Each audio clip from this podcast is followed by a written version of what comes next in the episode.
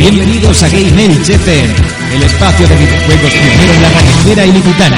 Una cita para los que disfrutan hablando de videojuegos en modo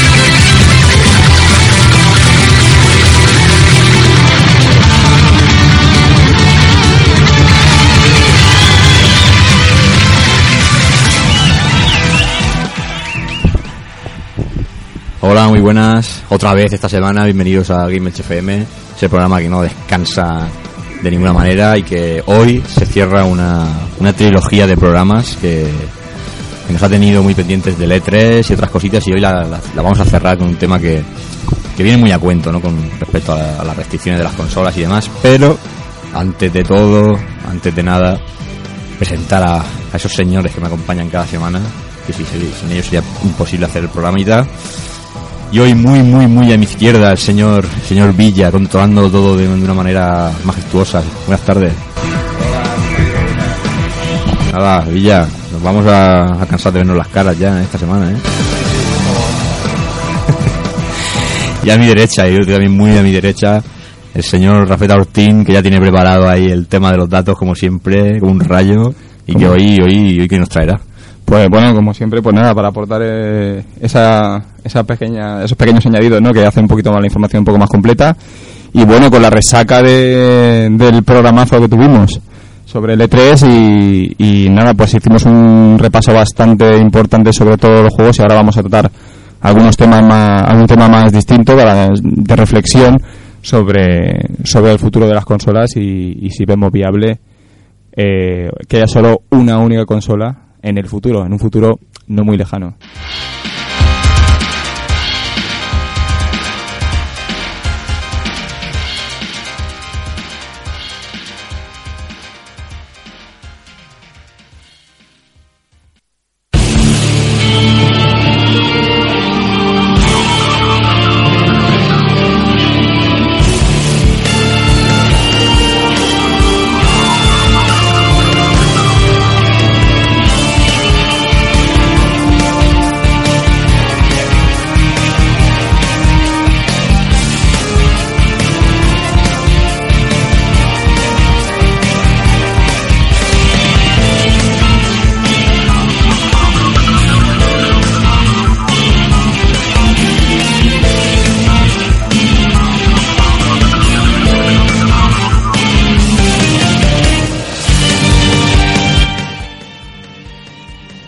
Bueno, pues estamos aquí de vuelta, que hemos tenido un, pequeño error técnico. Y nada, vamos a proseguir con, el ritmo habitual del programa, como si nada hubiera pasado. Así que nada, eh, Villa, ¿me pones la musiquita de- del menú? Pues sí, un segundo y te lo pongo ya.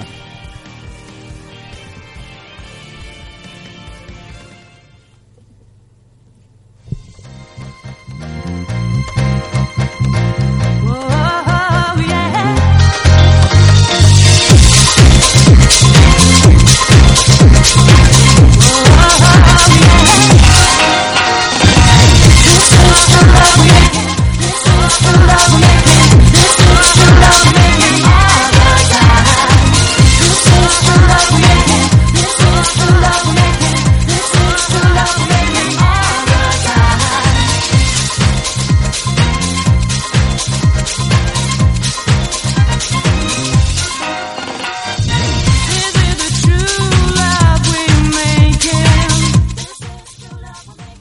Bueno, pues hoy ya, ya sabemos un poquito la- las redes de contacto antes de nada, Facebook, nuestro blog, hoy esto, iTunes. Sí, hoy vamos a dar un poco de vidita que Sí. el error este técnico nos ha salido un poco caro. Sí.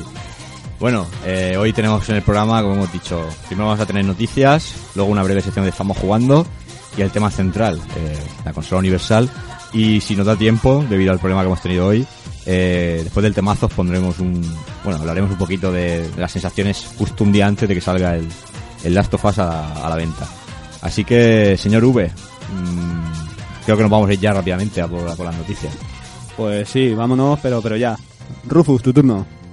Bueno, pues mira, las primeras noticias vamos a ir ligeritos. Tenemos eh, Mirror's Edge que se confirma, se confirma que lo estuvimos comentando en el programa, en el programa de ayer, en el especial del E3, que dudábamos si Mirror's Edge iba a ser una precuela o no, pero sabemos ahora ciencia cierta, lo ha confirmado Electronic Arts, será una precuela.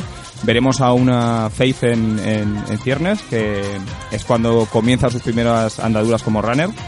Y bueno, debido a esto es, es el contenido de el contenido del tráiler que hemos podido ver en el E3, un tráiler muy cortito. Y bueno, es una, una noticia bastante esperada. Eh, lo que ha confirmado Electronic Arts por otro lado también es que, digamos, eh, lo que vamos a ver en esta, en esta precuela será bastante distinto de lo que, de lo que hemos, de lo que estamos habituados, ¿no? Eh, esta precuela será un reinicio, será un reboot de la saga en toda regla. Sí, porque si no, no tenía mucha lógica, ¿verdad? Que fuera un- una precuela debido a la historia del anterior. O sea, que- Claro. No, de todas maneras, la historia, si habéis jugado a Mirror's Edge, eh, el juego es bastante conclusivo. O sea, no, no deja, digamos, no deja demasiados cabos sueltos y la historia pues termina y, y, bueno, termina bastante bien, bastante cerrada. Eh, luego, más noticias, pues eh, tenemos también que desde el Facebook de, de la cadena de tiendas Game confirman que Metal Gear Solid 5 será para la actual generación. No sabemos si al final acabarán modificándolo o no, pero hemos descubierto que, que así es, que ya lo, lo ponen para esta generación. También a esto habría que añadir que eh, Kojima en, en recientes declaraciones que esta mañana mismo se han publicado eh, ha afirmado que lo que hemos visto en el E3, que ya de por sí nos hemos quedado bastante bastante alucinados todos con la calidad con la calidad que ha mostrado la nueva obra de Konami, eh, nos afirma que tanto en PlayStation 4 como en Xbox One se verá aún mejor que en el E3. O sea que, bueno, no sabemos si son promesas, pero el nivel está muy alto, lo dejó en el, en el tráiler, y ahora veremos si ellos mismos, eh, si, bueno, si consiguen superarse a sí mismos y mostrar aún algo mejor de lo que ya se ha mostrado, que la verdad es que a nosotros nos dejó buen sabor de boca. Bueno, y más, más cositas. Pues tenemos unas declaraciones no muy acertadas de Don Matrix, en el que dice que para todos aquellos que no podamos tener una conexión a internet, tenemos un dispositivo llamado Xbox 360 y esa es nuestra salida. ¿Vosotros qué pensáis de eso? Se ha coronado. Sí, ¿verdad? Bueno, como o sea, Microsoft parece que sigue en su línea de un poco un tanto agresiva, ¿no? Con el consumidor. No sé qué pensáis, pero parece como, como que está buscando el enfrentamiento con el consumidor en lugar de acercarse a Es él. que es una expresión como... Me la pela. Sí, voy a decir, me importa una mierda si, si, si no te quieres conectar a internet. Vas a tener la otra consola y si no te apañas. Eso es, más que nada suena como un apáñate como puedas. Tú que eres pobre Claro. y no te puedes permitir una conexión a internet. Allá tú que vives en un país subdesarrollado, apáñate como tú puedas. Piensa, fuck me, I'm famous. O sea, Pues no- que no se preocupen, que seguro que hay muchos compradores que están deseando gastarse el dinero de la PlayStation 4. Y se- y se van a ahorrar el dinero. y se van a ahorrar el dinero de comprarse una Xbox 360. Eh, más noticias sería, eh, por ejemplo, una buena noticia para los fans de Star Wars. Eh, por fin está confirmado Star Wars Battlefront y, se- y el responsable del desarrollo será nada más y nada menos que los eh, miembros de DICE. De DICE, el equipo sueco encargado de Battlefield 4 y de Mirror's Edge 2. De hecho, el equipo formado por, por los desarrolladores de Star Wars eh, Battlefront eh, son ex miembros, de, bueno, ex miembros muy importantes del equipo de desarrollo de, de la saga Battlefield. O sea que podemos esperar lo mejor, sobre todo si además utilizan el motor gráfico, El- el, el el Frostbite, Frostbite 3. Después de lo visto eh, con Battlefield 4, que yo creo que ha Una sido pasada. yo personalmente, supongo que muchos de lo mejor coincidís conmigo, eh, junto con Metal Gear Solid 5 son quizá los juegos técnicamente más, más deslumbrantes de todo, de todo el, el certamen de Los Ángeles. Ya veremos ahora qué pasa con esta saga, porque ahora que van a venir nuevas películas y demás. Claro, eh, va todo ligado a esto porque eh, también declaraciones bastante curiosas decían decían que ellos que ellos matarían, pues se ve que en reuniones de negocio les hicieron la propuesta y cuando supieron que podían hacerse con los derechos para realizar este juego, eh, textualmente en declaraciones de miembros de, de la compañía que matarían por hacerse con esta co- con esta franquicia, ¿no? Para poder desarrollar. Entonces, claro, además sabemos que lo van a coger con mucha ilusión, con muchas ganas, con lo cual, vamos, podemos esperar, ya os digo, lo mejor después de haber visto Battlefield 4 o Mirror's Edge. Bueno, la precuela de Mirror's Edge. Y nos quedan todavía más, más sí, cositas, más ¿no? noticias importantes para los que piensen hacerse con una PlayStation 4 a finales de año. que bueno, la fecha definitiva no está confirmada, pero ya, ya incluso está abierto el plazo de reservas en las cadenas especializadas, ya se puede reservar la máquina y bueno, contará con más de 100 juegos eh, entre finales de este año y el año que viene. Hombre, suponemos también que van a incluir pues juegos descargables, eh, supongo que adaptaciones o juegos online. Entonces, bueno, pero que 100 juegos está muy bien. Aparte también hay que añadir que también vamos a poder contar de aquí hasta 2014 con 20 títulos, 20 títulos nuevos, eh, 12 de ellos serán exclusivas nuevas y nuevas propiedades intelectuales. O sea, 20 juegos exclusivos para PlayStation 3, 12 nuevas propiedades intelectuales. Nada que envidiar al catálogo de, de Xbox One, por lo tanto, ¿no? Que también prometía 15 para 2014. Bueno, estarán ahí, ahí, la, la lucha será, será dura. Claro que van a pelear, pero bueno. Ya lo que está claro es que iba a empezar ya la gente a reservar a saco y no se lo van a pasar mal. Que antes a lo mejor de lanzamiento una consola tenía poquísimos títulos Eso es. y ahora esto es una locura ya, nada más empezar ya una Exactamente. continuidad que está Exactamente. Eh, una de las declaraciones de los altos directivos de, de, de Sony así lo, así lo afirman, tal como está comentando Keiko. Ellos están hablando de una transición bastante suave y que no va a pasar como, en, como ocurrió con PlayStation 3, por ejemplo, que, lamentablemente el primer año, año y medio, fue bastante escaso en títulos de calidad, solo se veían algunos bastante flojitos como Haze y tal, hasta que no apareció Uncharted o juegos de, de esa índole o Killzone 2, no empezamos a ver que la máquina podía ofrecer grandes cosas, ¿no? ¿Cómo te gusta el Uncharted, Rafa? Bueno, y a mí personalmente, ya sabes que es una de mis debilidades. Naughty Dog es... es- Esos reflejos de agua son... Eso- esos detalles. Pero no me digáis que no os quedáis alucinados cuando visteis Esos, parte. esos jarrones rotos, que bien rotos estaban. Qué bien, se, qué bien se rompen. Y qué baldosines. qué baldosines. Lo mejor son los ¿De dónde baldosines. los habrán comprado? Es que están todos... De los chinos. No, la, ver- la verdad es que es eso, ¿no? Que, que la máquina, pues bueno, eh, eh, por suerte PlayStation 4 va a ser una máquina que, que va a ir arropada de grandes títulos desde el principio. Entonces, entendemos que también el lanzamiento será bastante, bastante brillante. Será un, bueno, aquí no, yo me arriesgo por lo menos, no sé vosotros qué pensáis, pero yo me arriesgo a pensar Esto- que va a ser uno de los mejores lanzamientos quizá de consola de, de los últimos años en cuanto a las ventas iniciales. Gente, la gente está on fire. No, además que ha sido un, un acierto el que vaya a salir, porque está confirmado para, para Navidades de este año en Europa.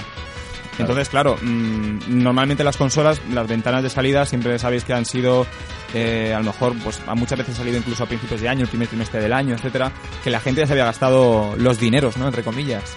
Entonces ahora van a venir, van a venir justo las nuevas No, consolas que antes a con la mejor- gente, con los ahorros puestos. Antes a lo mejor salía la consola y salía a lo mejor en, en Japón salía a lo mejor seis meses antes, ¿no? Y teníamos que esper- importarlas o esperarnos a que saliera Claro, aquí y aquí para ya, el ya- lanzamiento mundial. aquí ya es échame cartas y Bueno, es que es eso. es- This is jauja. sí, Bueno, más noticias. Titanfall, por ejemplo, eh, un, título, un título de los más importantes del E3, por venir de quienes vienen, de Respawn. eh, será un título que no contará con una campaña offline propiamente dicha. Eso a mí me ha sorprendido bastante. Eh, será un título que tendrá una campaña multijugador. De hecho, han renunciado porque en declara- las declaraciones de Vince eh, Zampella, que es el, uno de los responsables, de los grandes responsables que, que lo fueron en su momento de, de Modern Warfare, dicen que la campaña, según sus estudios, que tampoco sabemos de dónde sacan esos estudios, eh, solo el 5% de los jugadores se acaban la campaña principal. Y el resto de los jugadores la empiezan, pero no la acaban. Bueno. Entonces, eso en referencia a los títulos del Modern Warfare. Entonces, claro, ellos se han basado en esta información, en esta premisa, para obviar un poco ¿no? el tema de, de la campaña, porque dice que les consume muchos recursos y han planteado, pues dice, bueno, si esos recursos que invertimos en hacer la campaña principal los invertimos en el multijugador, podremos mejorarlo muchísimo. Y bueno, es el planteamiento que ellos tienen. Bueno, a ver qué tal o sea, sale. Yo discrepo con ellos.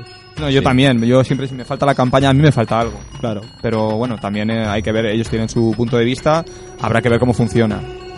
Y luego, por último, una noticia de- una noticia medianamente buena sobre la Xbox One. Parece mentira, pero Vamos bueno, es broma. Estoy siendo un poco ahí, un poco malo. Pero a ver, eh, resulta que Microsoft ha matizado el tema de la conexión online obligatoria y no es que la vaya a quitar, de momento eso, esa alegría no, no nos la va a dar, pero se, po- podremos hacer la conexión mediante, mediante móvil, mediante un smartphone. ¿Vale? O sea que, bueno, los Eso- que no tengan, tendrán que tenéis que poneros una tarifa de 3G obligatoria porque si no, Lo hablamos anoche en el especial de 3, te conviertes en el protagonista de Watch Dogs. Tienes que hackear ahí momento con el teléfono y todos los artilugios. así es, así es. No sé yo, no sé yo. Y bueno, pues hasta aquí todas las noticias así, mm, hemos las que me he consider- considerado más relevantes, las más las más aldentes, ¿no? Pues muy bien, chiquet. Yo creo que, que ahora ya muy rápido, es que hoy, hoy con estos asuntos tenemos que... Que cosas il- del directo. Claro, tenemos que hilvanar las cosas muy rápido. Decidme muy rápidamente a qué estáis jugando, señores. Shadow of the Colossus. Ahí está, eso Brutal. Es un, eso es un hombre. Así que encima jugando en PlayStation 2. Hombre. Y sin cable de componente ni nada, Ni pelo. hostias. Con los dientes de sierra como puños, ahí rejándote las córneas, pero da igual. Para eso llevo gafas. Que hacen de filtro. Claramente. Hombre, yo tengo que decir que yo envidio a Villa profundamente, porque el hecho de no haberlo jugado, estar virgen de Shadow of the Colossus, me parece un, me parece un, La primera No sé, partida marca, ¿eh? Pua, madre mía, es que es, es tan tremendo ese juego que, que bueno, nos han decepcionado con el de Last of Us en el E3, pues por lo menos disfruta de Shadow of the Colossus, que es una auténtica maravilla. A ver si por lo menos ya te resalces un poquito. No, no subirlo tanto a ver si va a parecerme No, no, peor de lo que es. podemos subirlo mucho. podemos subirlo todo lo que Ya- ya- queramos, ya que porque es muy el- bueno. de aquí a que veamos el Last Guardian, vamos, vamos a... Bueno, te da tiempo de pasártelo 17 veces el, el the Colossus. Vas a Señor, aburrir. señor Ortín, ¿usted qué es que está jugando? Pues yo estoy jugando a- al, al Bioshock Infinite. Me parece, bueno, la última obra de Ken Levine, del estudio de Irrational Games. Y la verdad es que tenía ganas de pillarlo. Es un juego muy, muy bueno. Eh, me está pareciendo bastante bueno. Es un shooter en primera persona.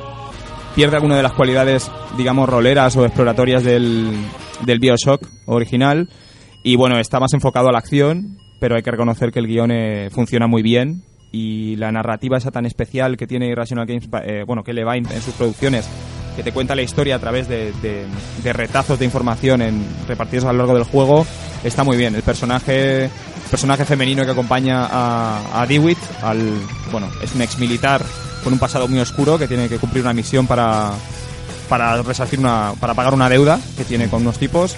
Pues eh, nada, es un, la verdad es que es un juego brutal técnicamente. En PlayStation 3 lo estoy jugando y tengo que decir que comparado con la versión PC no difiere prácticamente. No o sea, yo me he sorprendido muchísimo porque yo he visto la versión PC bastante al máximo prácticamente y luego he jugado en PlayStation 3 y en pantalla grande, 42 pulgadas No, no, y bueno, no pierde calidad, o sea, no o pierde muy poquita. Lo Los puristas sí que lo notarán, pero vamos, Lo atestiguamos el- cuando jugamos ahí en tu casa. sois testigos. Yo, lo, Sí, testigos. sí, yo lo he visto también empecé a, a buen nivel y yo no he visto que, que sea tan diferente en Play. No, que 3. no hay una diferencia palpable. Funciona muy bien en PlayStation 3. Aparte, no requiere ni siquiera instalación. Una cosa me he quedado alucinado. Digo, ya.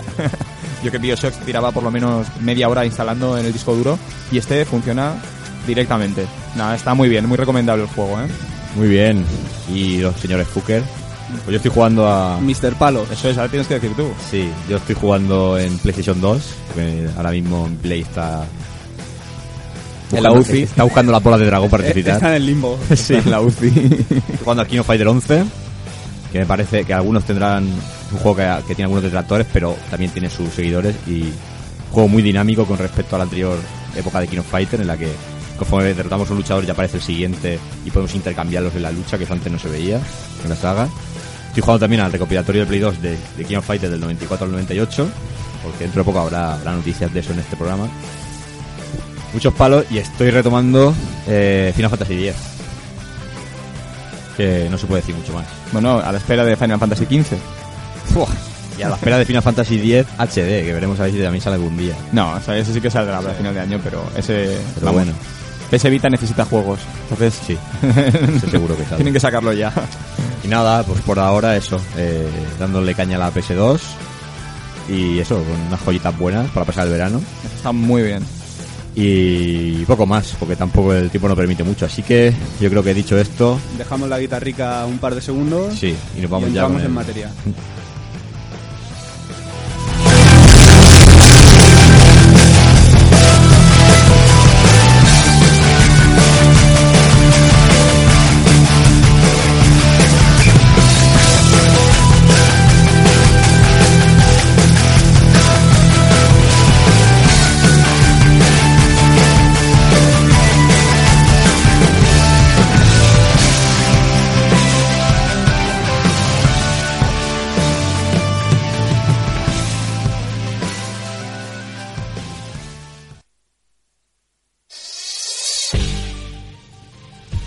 Bueno, pues como decíamos, hemos tenido una semanita de tres y de, muchos programas aquí en esta semana en Game Melts.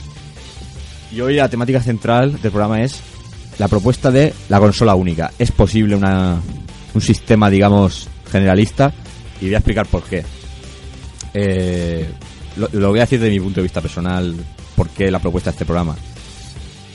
Eh, servidor tiene una PlayStation 3 rota, con un catálogo de juegos realmente grande. Entonces, triste, ¿eh? hecho tristísimo. Sí, la verdad es que lloramos cada día. y claro, uno sale a la, a la calle a comprar otra consola, pero dice, ¿por qué tengo que... Si yo, por ejemplo, me encuentro una Xbox más barata que una Play, por ejemplo, ¿por qué no tengo que ceñirme a Sony? ¿Por qué los juegos que tengo, realmente con la calidad que hay hoy en día, no pueden ser compatibles con, con ambas consolas? ¿Por qué hay que estar siempre dividido entre un sector y otro? Si tenemos en cuenta que cuando compramos cine, por ejemplo, o, o- o música, no tenemos que comprar un aparato determinado de una marca o de otra. O sea, tú si quieres ver Iron Man, la puedes ver en un Blu- en un Blu-ray de Sony o uno de Philips, que no te van a poner ni código de restricción, ni te van a hacer pagar una cuota porque se lo dejes a un amigo, y por supuesto, Claro.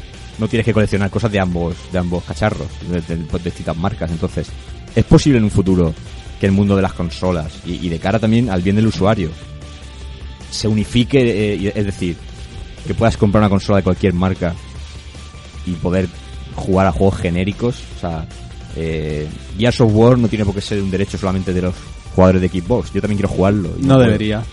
Entonces, señor Tim, que te la palabra. Pues eh, yo, vamos a ver, yo de mi punto de vista me parece el planteamiento que haces muy interesante y yo lo he pensado muchas veces, se me ha pasado por la cabeza, porque a veces tienes que sacrificar algunos títulos que, que son maravillosos porque, vamos a ver, yo personalmente me considero un, un gamer de, de todos los sistemas que puedo. Yo no, a ver, aparte de que tenga mis reticencias por el tema de, de la Xbox One, por las políticas de segunda mano historias semejantes, lo que son los juegos a mí me gustan bastante y, y me parece que ha sacado un, un buen catálogo de juegos inicial y hay juegos que sé que voy a tener ganas de jugar en Xbox One pero la lástima es que, que la- las compañías pues como bien dices pues siempre tienen esa, esa pugna no pero yo creo a- a colación de lo que estabas comentando con el tema de la música y las películas es que claro en el tema de las consolas todavía hay mucho por explotar y tiene mucho por desarrollar todavía. Entonces, claro, nadie da su brazo a torcer porque no se atreven a crear un estándar único. ¿Vale? Quizá lo que más se aproxime a un estándar único es el PC y tienen que estar modificándolo cada 2x3 para poder para poder avanzar porque los juegos mm, la verdad es que hoy lo decía por ejemplo en una entrevista que se publica online el, el responsable Enrique Álvarez el responsable de Castlevania 2 que habla de que estamos en una época en que los videojuegos es un es un, un mercado que está en continua evolución y continuo cambio entonces claro eh, es lógico por otro lado. La idea que tienes yo creo que sucederá cuando se llegue a lo mejor a algún techo técnico o las compañías se, se cansen, digamos, se cansen entre comillas de batallar y creen una plataforma común y ya se conviertan todas en desarrolladoras de juego, los estudios trabajen de manera pues bueno, independiente pero bajo una mismo, bajo un mismo paraguas. Pero hasta que no se alcance, digamos, ese techo técnico que digan ya no se puede más, yo creo que seguirá esa lucha del hardware. Yo pienso que pienso que seguirá. De todas maneras, eso en el fondo, eh, yo pienso que nos beneficia también. ¿Vale? A los, a los jugadores nos beneficia. En cierto sentido, nos perjudica porque tenemos que elegir una plataforma u otra y prescindir algunos juegos. Pero por otro lado, esa lucha también hace que los costes busquen abaratarlos. Los juegos. mm, La competencia siempre es buena. Claro, la competencia también es buena porque imaginaos un, un, un mercado en el que hay una consola única y la que y la consola que hay es, bueno, habrá diferentes dispositivos y se reproducen a diferentes calidades, como los DVDs o como los Blu-ray. No sé, eh, A- a yo eso- pienso que eso no es viable a día de hoy. A eso es lo que iba, por ejemplo, cuando en el cine, cada cierto tiempo, cada década o cada X años, Si hay un acuerdo y, claro, proponen mejora. un estándar, ¿no? Y hemos pasado por el Laserdisc, el DVD, el VHS, ahora es el Blu-ray, que, que pugnó con el HD DVD o algo así. Sí, sí, con la HD. Claro, es pactar, decir, bueno, tenemos una tecnología, lo que pasa que claro, la tecnología de la informática avanza mucho más rápido. Claro, sí. Pero bueno, sería pactar. De aquí a 10 años mm, metemos estas calidades, por decirlo así. Y a partir de ahí, las compañías que desarrollen, desarrollen, desarrollen. Cada uno como lo quiere hacer. Porque, por ejemplo, es eso. Eh, Villa, por ejemplo, quiere jugar a, a un God of War. Y no puede, porque tiene la No tiene raíz ahora. Lamentablemente. Va a Sí, tener pero no es lo mismo. Claro. No, no es lo mismo. Yo soy más de Lo digo mitología. Entonces yo, no sé, yo veo que siempre he visto una tontería ser de una marca de otra como si fueras del Barça o del Madrid, por decirlo así. No, no, O sea, sí. yo- lo que pasa es que no es que seas de una marca u otra, es que al final tienes que decidir por una. Porque No, a pero veces lo digo no- porque hay presupuesto mucho, nada para más. es que hay mucho fanboy que... Voy a decir Nintendo como digo cualquier marca. Que aunque te vendan una hamburguesa con queso, van y la compran por el hecho que pone Nintendo. O ponga Claro, Sony eso o ponga tampoco equipo. es. Entonces, Hay que también- la defienden a ultranza cuando realmente no tienen razón en algunas cosas. No, a ver, yo pienso que cuanto más abierto estés a todos los sistemas, Más vas a más sabes disfrutar. Porque hay que ver también las, las virtudes y los defectos de todos los, los juegos del mercado. Evidentemente, un Zelda no es perfecto, un Gears of War no es perfecto, un, no sé, cualquier juego que nos venga a la cabeza, no hay ninguno perfecto. Na- pero, nada es perfecto. pero hay muchos que tienen y que merece la pena ser jugados. Bueno, Entonces es una perfecto- lástima. Nada es perfecto salvo norma dual. Bueno, aparte, pero esa- ella no es un juego. Bueno, Pero se puede jugar. Eso sí. a ver, lo que pasa es que eh, yo creo que es yo creo que es un poco eso, ¿no? Eh, es el tema el tema estaría en no cerrarse a ninguna plataforma y, y estar abierto a todas las posibilidades. Yo creo que eso yo siempre que he podido, de hecho, por ejemplo, en mi defensa tengo que decir que por ejemplo la Xbox 360 me la compré primero antes que, que la PlayStation 3 porque el catálogo de PlayStation 3 no me llamaba nada la atención. O sea, el primer, el primer año, como comentamos antes, los primeros años eran muy flojos y yo no tenía ningún interés en gastarme 500 euros en una máquina que para jugar a uno o dos juegos interesantes. Y sin embargo, 360 apostó por exclusivas de calidad, tenía Mass Effect, tenía Gears of War, tenía juegos Forza Motorsport 3, Project Gotham Racing, tenía juegazos que hicieron que me comprara la máquina. Y una vez vi que el catálogo de la máquina empezaba a agotarse, pues entonces ya me adquirí una, una PlayStation 3 que fue cuando estaba en auge la, la PlayStation 3, ¿no? Fue cuando ya tenía títulos que decía, bueno, tengo 10 buenos juegos para elegir mínimo. Ahora sí voy a disfrutar de la, el, de la el máquina. desembolso que toca hacer, pues claro. Claro, entonces eso, pero ya por lo menos lo coges con perspectiva de que te lo vas a pasar bien.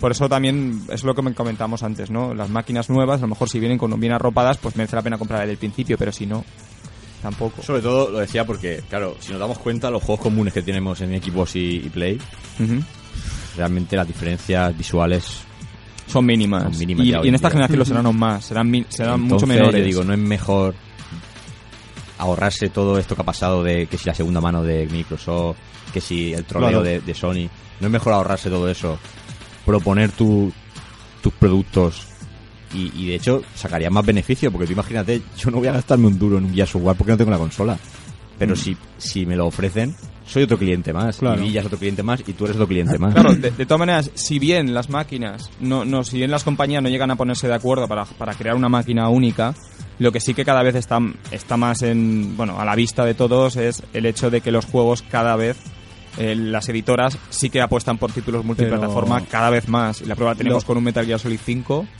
que eh, Kojima dice yo voy a hacer una superproducción, mi equipo va a hacer una superproducción eh, eh, bueno, increíble, entonces nadie se la va a perder. Todos Sí. los que puedan disfrutarla, va- incluso los, los de PC, porque está ya está confirmado que va a haber una versión PC, pero eh, que, que, bueno, que no, no es una prioridad Pero para ellos, pero mucho pero cuidado nada. con esto. Yo lo que me refiero no es que, por si los oyentes se lo han tomado de otra manera, no es que hagan, no se pongan de acuerdo en hacer una consola en particular. Que, claro. yo, que yo me vaya al Mediamar, por decir Sí, un bueno, texto, que eso es lo que te iba a decir yo ahora, Una plataforma claro. única, sí, perdón, yo lo he No, dicho que, cada compañía saque su consola, pero que el Pero formato sea, el mismo, y claro. que todos los juegos sean Claro. compatibles.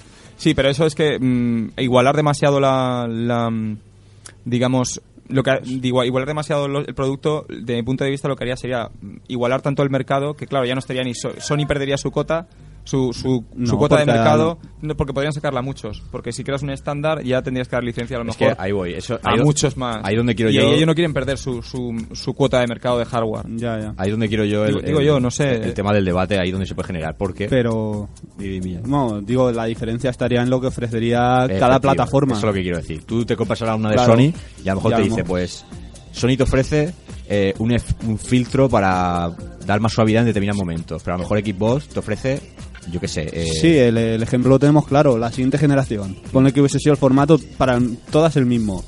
Entonces tú ya, según la política que tiene Microsoft o la de Sony, Claro. es lo que te ofrece los servicios y demás, eliges una u otra. Pero sabes que los juegos de una te van a servir para la otra. claro pero que es, lo que sería, digamos... Luego está también el tema de la unificación online. Que eso, pocos juegos pueden decir. Por ejemplo, el Capcom vs SNK2, por lo menos en Japón creo que se podía jugar del de la Dreamcast, de la versión de Dreamcast con gente de PlayStation 2. Y eso pocas veces se ha repetido. Entonces, ampliaría también las miras de Sí, sería Bueno. una, aunar recursos Lo- para ofrecer un servicio muchísimo Lo, mejor. lo más cercano que, que tengo conocimiento de ello creo que es el multijugador de Assassin's Creed. Va a ser retrocompatible entre la nueva generación y la actual. Sí. Sí. Y eso se puede dar, siendo plataformas... Pues eso ya no lo sé. Sé que saltó la libre por ahí en alguna noticia, pero no sé yo hasta qué ciento, hasta qué cierto punto puede ser Mm. verdad o no. Sí, es curioso, desde luego que... sería, y sería un logro, porque vamos, de una generación a otra, realmente... Bueno, en esta, en, alguno, en algunas circunstancias se puede hacer, bueno, más que una generación a otra, tenemos pruebas de, de sinergia, por ejemplo, en, en- con Wii U y con Nintendo 3DS, que son máquinas de prestaciones distintas. Y sin embargo van a tener compatibilidad, por ejemplo, Monster Hunter, el, el Ultimate, se puede jugar, con, pueden jugar, cooperar jugadores de Nintendo 3DS con Wii U. Eso de- se mueve, estamos dentro de la ban- del paraguas de Nintendo, pero nos puede hacer dar una idea de lo que, de lo que decís vosotros, ¿no? De la, de la- si, si se planteara ese modelo para todos las, para todas las máquinas o para o crear un modelo común, se podría llegar a eso, ¿no? Se podría llegar incluso a hacer compatibles máquinas más potentes con menos potentes. Hay juegos que se consigue hacer eso. Luego, una, una cosa. Eh, hemos dicho que queremos un- unos sistemas general, generales o generalistas, por decirlo así. Y sería viable también, visto lo que ha pasado en esta generación, que nos den los juegos terminados. O sea, me decía mí David, el amigo David Bernal esta semana, ¿sería posible en un futuro en un futuro coger y decir, ya no me olvido de parches, que, que los parches sean porque se les ha ocurrido una idea nueva durante la- el periodo de venta y lo van a incluir, pero si se hace un género, una consola general, que por ejemplo me vendan un God of War y no tenga que instalarlo, o sea, conforme, conforme me lo traiga, que no tenga que poner un parche ya porque, porque no estaba terminado del todo. No sé, supongo que fallitos. a lo mejor en esta generación que viene Te, eh, te lo eso- quiero, te quiero decir, porque yo me compro una película hoy en día y nadie me dice bájate de la aplicación para verla mejor, porque si no es un problema. Ya me fastidia bastante el hecho de poner un Blu-ray en Play 3 y, y decirte Bueno, los la juegos son puedes meter en internet también. Sí, no, hombre, eso está, Hombre, es que son, es diferente. Yo pienso que a lo mejor la siguiente generación sí que es posible que, o sea, que este tipo de problemas en la mayoría de producciones supongo que irán a menos. Supongo que irán a menos porque tienen más recursos, ya no tienen la excusa, por ejemplo, en el caso de PlayStation 3 de que la arquitectura de PlayStation 3 es muy compleja, tal. Mm, todos están alabando ese tipo de arquitectura, tanto la de Xbox One como la de PlayStation 4. Entonces, mm, este tipo de problemas no tendrían por qué tenerlos. Lo que sí que yo creo que la conexión a Internet ab- abrió la veda de, de los juegos, mm, de mm, el recurso, por ejemplo, de los estudios de sacar los juegos en plazo, pero aunque no estuviesen, digamos, perfilados del todo, ¿no? O pulidos del todo. Porque ellos vieron que pueden cumplir con los plazos de entrega, cumplir con lo que han publicitado, pero dice, bueno, si falta falla algo, pues bueno, ya nos daremos cuenta y dentro de 10 días pues sacamos otro parche y, y a tomar viento. Un poco como lo que ha pasado con Skyrim, con Skyrim que fue un poco escandaloso en, en PlayStation 3, porque había un montón de bugs, un montón de fallos, había varios, hay varios juegos que han pasado por ese por esa etapa, yo pienso que a las, a las compañías les interesa sacar lo más terminados posible. Como por ejemplo un Bioshock Infinite, por ejemplo, o Uncharted y todo esto, que son juegos muy bien acabados, sin entrar en gustos personales. Son objetivamente juegos muy bien terminados y, no dan pie a fallos ni nada. Son juegos pulitos hasta el final. Entonces, o God of War, por ejemplo, he comentado Gears of War en Xbox 360, son juegos que los terminas y dices, no le quito ni le pongo nada. Y a lo mejor te sacan pues algún parchecito para que funcione mejor el multijugador si lo tiene o, Vale, eso es viable. o al- alguna cosita. Eso es eso yo pienso que es lógico porque también eh, pueden mejorar cosas y si se dan cuenta de algo que lo pueden mejorar cuando pasa el tiempo pues no, no hay problema. Lo que pasa es que yo a ver si en esta generación pues no tenemos que padecer todos esos no sé todas esas cosas. Aquí me la, me la has dejado tú a huevo ahora para sacar Gears of War. Voy a decir yo mi, mi experiencia que tengo con, con los juegos no, no acabados, entre comillas. Porque, por ejemplo, con Assassin's Creed 3, todos sabemos la gran cantidad de bugs, errores y todo que ha tenido. Parche tras parche, han arreglado algunos, han salido otros. Pero bueno. Luego, al fin y al cabo, imagino que lo habrán solucionado porque ya hace tiempo que no los juego.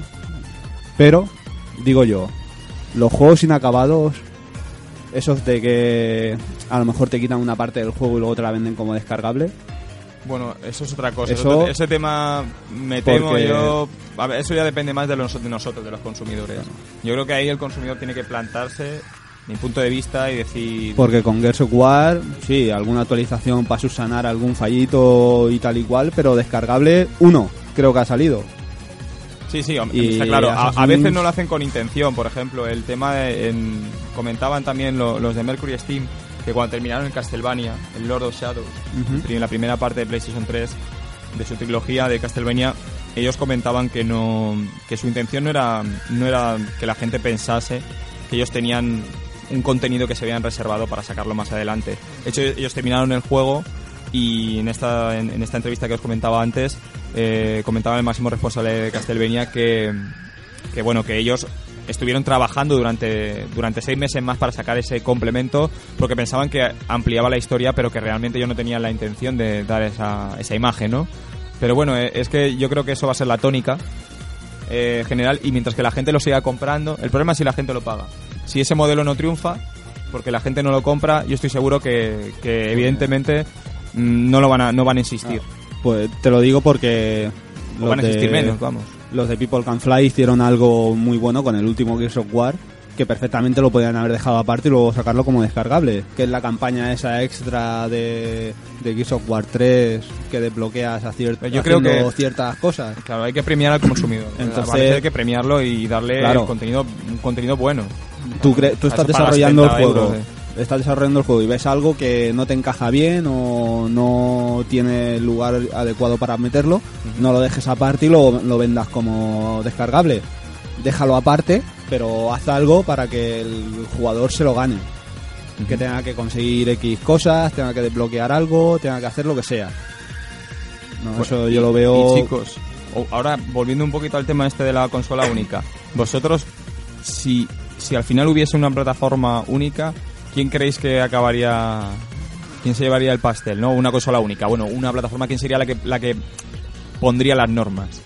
Aquí te digo que, que- O sea, la que pondría las normas, porque al final hemos quedado en que todos fabricarían su consola y tal, pero sería un formato único. Pero ¿quién sería la que yo impondría lo, su, lo vería como el su planteamiento? Yo lo vería como el cine. Serían productoras, por decirlo así. Y como está abierto el, el tema, pues, oye, que tengo tal idea, tengo tal juego en mente. Pues la, la productora que vea que, que es más viable, que lo pague y... Vamos, yo, yo lo haría en un sistema así, parecido al cine. Porque, claro, es que en compañías, yo creo que se lo llevaría Sony, pero porque Sony abarca... claro, de abarca mucha Música, electrodomésticos, cine... Claro. eh, abarca un montón de cosas. Microsoft, yo creo que sería la segunda en, en Discordia por el tema de que tiene los PCs también y como empresa, pues es gigante. Y a lo mejor yo creo que la que saldría peor parada sería Nintendo porque es la única que se, que se dedica casi exclusivamente a los videojuegos. Sí, Entonces, sería la más debilitada también. Venderían los Zeldas y, y los Metroids y, y los Mario Kart y los Mario nuevos, los venderían a casco porro entre el resto de usuarios que antes no podían por no tener la consola. Pero más allá de eso, quizás serían los... Que bueno, que en verdad ahora mismo, son- en cierto modo, son los terceros en Discordia igual, porque Claro. ellos van un po- ellos saben conscientemente que van un paso por detrás en cuanto a calidad, calidad técnica de la consola. Y los juegos que tienen son para un público ya muy determinado. Entonces, yo pienso que si hay que hacer una repartición tal cual tú me dices, yo creo que se lo llevaría Sony, pero por la experiencia que tiene en, en la- en el mercado en general. Aparte que decisiones que ha tomado, a veces se ha equivocado, pero por norma general siempre ha estado ahí. Mm. ¿no? Y Sí, será es una compañía que que nunca, o sea, puede, Desde como que tú se dices, metió con la PS1, que yo me sorprendí muchísimo. Porque bueno, si, si hacemos un poquito, echamos la vista atrás, todas las batallas que hemos tenido entre sistemas, Nintendo eh, contra la Master System, siempre ha sido Nintendo Sega, Nintendo Sega, hasta que cayó, Claro, llegó Sony y dijo, la a hacer una consola. cayó Sega. Que yo no me lo esperé, yo no me lo creía. ¿eh? Yo cuando, cuando decían Sega deja de fabricar consolas, perdona, no me, Pero no fíjate- me lo podía imaginar. Pero fíjate lo que ocurre, que Sega, y entra Sony de repente. Sega ha dejado de fabricar consolas, pero Sega sigue vivo hoy en día. Ujú. SNK, por ejemplo, hacía consolas, a Neo Geo, Sí. y, y aún así, eh, o sea, desapareció por hacerlas, renació en otras compañías, SNK Playmore y demás, que sí, sigue sacando juegos, pero ya no ha vuelto a ser nunca la misma, pero Ujú. quiero quiero decirte que Sega, que era un líder en sacar recreativas, en sacar consolas y demás, no la se centró en el software y ya está. Claro, dicen, yo, no- yo no fabrico, pero ahora mira, ahora Sonic lo puede jugar. Los nintenderos, que tanto que odiaban a Sonic, ahora lo aman, lo tienen ahí siempre. Sí. Y te sacan juegos que, oye, no todos son joyas, pero te saca, por ejemplo, una saga Yakuza, el Binary Domain ahora, que, que es un juego de estos que a lo mejor por la portada no te entra, pero luego lo ves y... y Son juegos, son juegos razonablemente buenos, eso es verdad. Entonces, o interesantes, claro. bueno, ha padrinado todos los, los juegos de Platinum Game muchas veces van apadrinados por Sega. Efectivamente. O sea que, que estamos hablando de títulos que son muy, muy, muy potentes. O sea, Pues te digo, y Sega, si se mantiene con software, incluso yo creo que se ahorrarán dinero a la hora de, de no, de no tener que hacer hardware. no, aparte de la investigación en, en ingeniería y todo eso que tiene que derivar en una cantidad de, de Claro, recursos claro. económicos que tiene que consumir el hecho de plantearse hacer una plataforma nueva. Por eso digo que, hombre, pueden pasar muchas cosas, pero yo creo que si te dedicas a sacar tus productos, si es que ya digo, no digo que, que- que no hagan sus consolas, pero que cada una saque su modelo con sus prestaciones, como hoy en día te puedes comprar un DVD que rescale la imagen, otro que no. Otro que tenga, o un equipo de música que tenga para meter 3 CDs de golpe, otro que no. Pero al final, Tres juegos de golpe. Pues imagínate, los tienes ahí, eliges. Tela. Pues eso no, no lo descarto en un No es mala idea un, tampoco, un cargador de juegos. Claro. Oye, Igual bueno, que está el bueno, en cargador el- de CD. Pero en el fondo, en el fondo sería, coche. digamos que la plataforma única, ¿no crees que podría ser quizá lo más próximo a una plataforma única es el PC? Sí, Sí. si se enmeran un poco más en, en ciertas licencias que ahora, por ejemplo, mira, ahora va a salir, por ejemplo, Metal Gear Rising para PC. Metal Gear Solid 5 también se ha confirmado. Si siguen por ahí, lo que pasa que, bueno, estamos en, en ya el tema de, que, de, de quién funda los PCs o quién... No, claro, sería un sería un planteamiento muy interesante por lo que comentas, eh, el que hubiera pues eso, una plata, un criterio único y luego a partir de sobre esa base ya empezar a producir. Pero bueno, lo que estábamos hablando O antes. Aún consola- queda mucho por evolucionar, tal tu vez. consola personalizada. Si tú sabes que hay unos componentes y lo venden así por componentes, tú te puedes hacer tu caja, tu mueble, igual que esa gente se construye un ordenador, te puedes construir un sistema de juego que si tú sabes que todo lo que compres te va a funcionar, porque tú te puedes hacer un PC determinado y, y comprarte los juegos tranquilamente porque sabes que van a ir en el ordenador. Porque prácticamente Mac, claro. no, digo de descartarlo, pero lo obviamos un poco en cuanto a- Sí. a, jugar. Ahora está empezando a potenciar más del área de juegos y tal, pero bueno, no, no es... Entonces, queda mucho camino todavía. Yo sé, yo comprendo, ¿no? Que los videojuegos son una cosa diametralmente distinta al cine y a la música. Pero creo que con un poco menos de ansia por dinero y con un poco de paciencia, que el dinero les va a llegar igual, yo creo. eh, se- sería una- todo lo que todo lo que se ganan en, en consolas, yo creo que lo ganarían y, y do- doblarían y triplicarían solamente vendiendo esas esas licencias que antes no se podían conseguir, ofre- ofreciéndolas mundialmente. Claro, pues es que además lo que comentas, que, que supuestamente que ganan dinero con las consolas, siempre no sabe... A ver, yo... No desde- sabemos los baremos No reales, sabemos si realmente es lo que dicen, pero las declaraciones siempre, siempre son las mismas. Ellos, con los lanzamientos de la consola, producir una consola de inicio siempre les supone pérdidas. Siempre les supone pérdidas. Lo que pasa es que les interesa vender el, el hardware para colocar luego el software, que es lo que, con lo que realmente ellos ganan dinero. Porque realmente hacer millones de copias pues no les supondrá un gasto excesivo. O sea, millones de copias y sí les supondrá hacer millones de consolas, que tienen una serie de componentes muy caros, etcétera. De hecho, con PlayStation 4 ya están diciendo que, que una de las justificaciones precisamente de la necesidad de pagar por el juego online y suscribirse a PlayStation Plus es que la consola va a salir muy barata de salida. Eso es una de las justificaciones que, han, que han- Sí. acaban de mencionar en la prensa especializada. Realme- Realmente el que, se, el que se compre la consola, si lo pensamos bien, le está costando casi igual que un equipo si le sumamos esos 50 euros al año de... Bueno, no, porque a la Xbox le tienes que sumar también Claro, el al equipo, al Xbox, el Xbox lo que es el top- lo que es el precio de venta, claro, luego la Xbox tienes que pagar también la cuota y, Y si quieres utilizar los televisión encima de codificador, toma. no, no. O sea que al final te meten 650 fácil. Pero Madre es lo mía, que no- lo no que- sé, no sé. es lo que estamos viendo. ¿Quién se iba a imaginar hace unos años que íbamos a tener a Kojima en la, en la conferencia de Xbox? Claro. Entonces, si lo analizamos un poquito, vamos a ver que, que hombre, no sé si, si ese día llegará, pero creo que sería lo más lógico, ¿no? Si, si al final las historias, ya sean de Metal Gear Solid 5, de Assassin's Creed, al final todo el mundo quiere descubrirlas. Entonces, si se las vas a vetar a unos o se las vas a dar mejor a otros y tal, yo creo que salen perdiendo. Si se centran en hacer una versión única y tal, yo creo que... Ahora.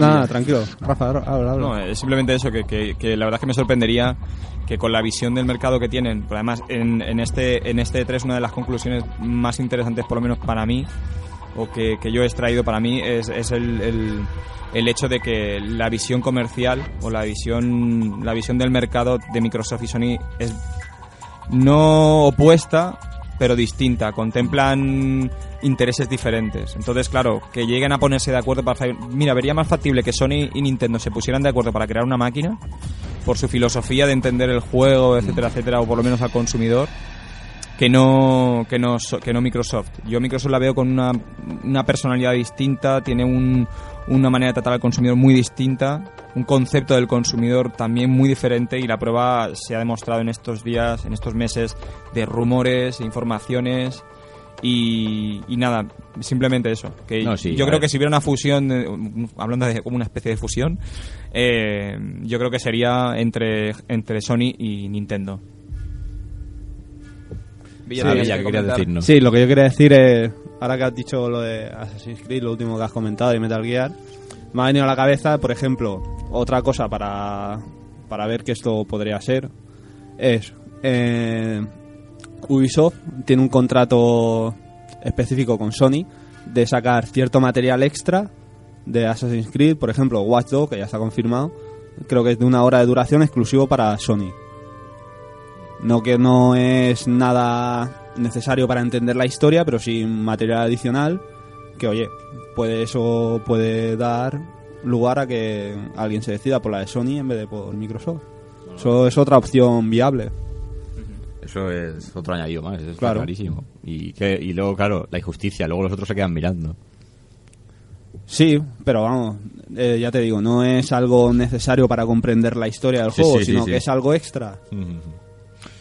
No, lo que está clarísimo es que esto.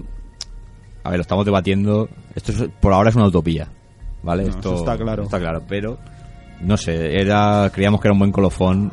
Visto todo lo que ha pasado estos meses con la, la Xbox y esta semana ya con la L3 y tal, y la Play y demás. Pues no está de más, oye, plantearse y decir, ¿por qué no? Mira, yo se lo digo a las compañías. Aunque no, yo no me gano un duro. Predicando en el desierto que estamos. Sí, sí. Tenéis ahí, eh, tenéis ahí esa idea. Y con el sallo puesto. Fua. Hombre, yo no descarto, ya, ya os digo, una fusión Sony-Nintendo brutal.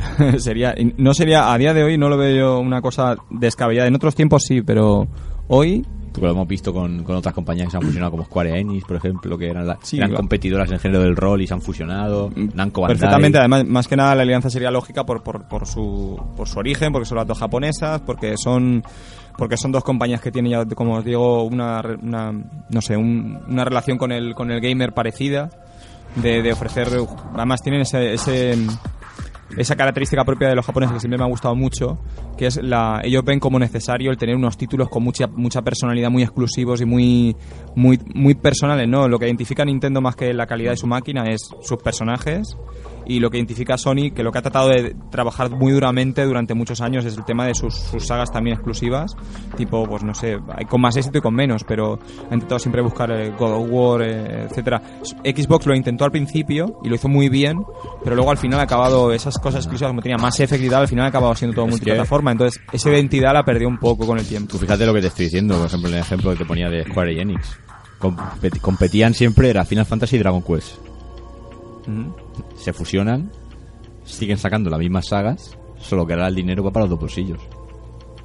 O sea, es que... No, y además los recursos se comparten y también se mejoran. Se, pues se crean nuevas posibilidades de, Aprenden de- de unos de innovación. y- Exactamente. Yo pienso que esas sinergias son muy positivas. Si Nintendo, por ejemplo, aportara su, su capacidad para innovar, porque yo, yo os digo, aunque estoy de acuerdo con vosotros en que Nintendo es una compañía que técnicamente, entre comillas, está por detrás, yo rompo una lanza por Nintendo y tengo que decir que me parece que siempre, como comentaba en el programa de ayer, ideas tienen es ellos siempre intentan, en realidad cogieron el relevo de Sega.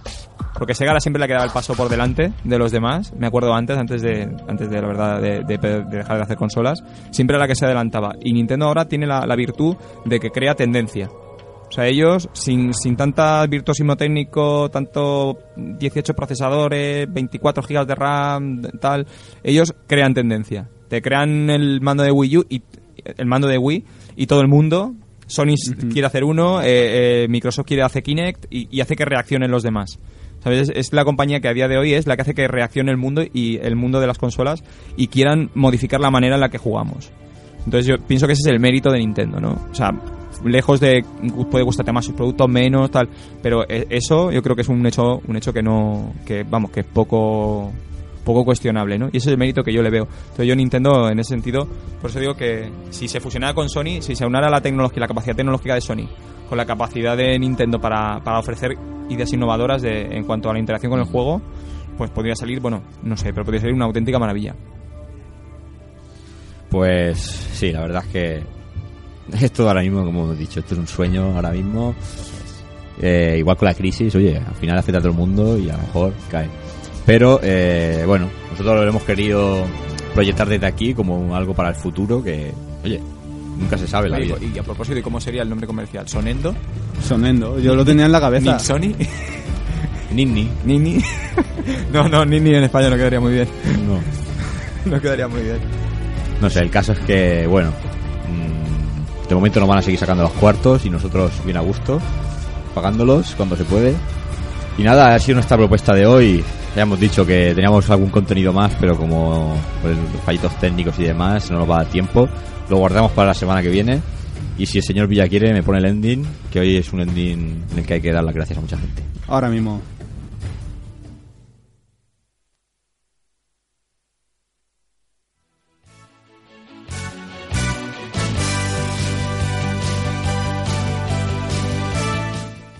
Pues nada, cerramos ya esta semana de, de arduo esfuerzo con, con tres programas que han costado lo suyo.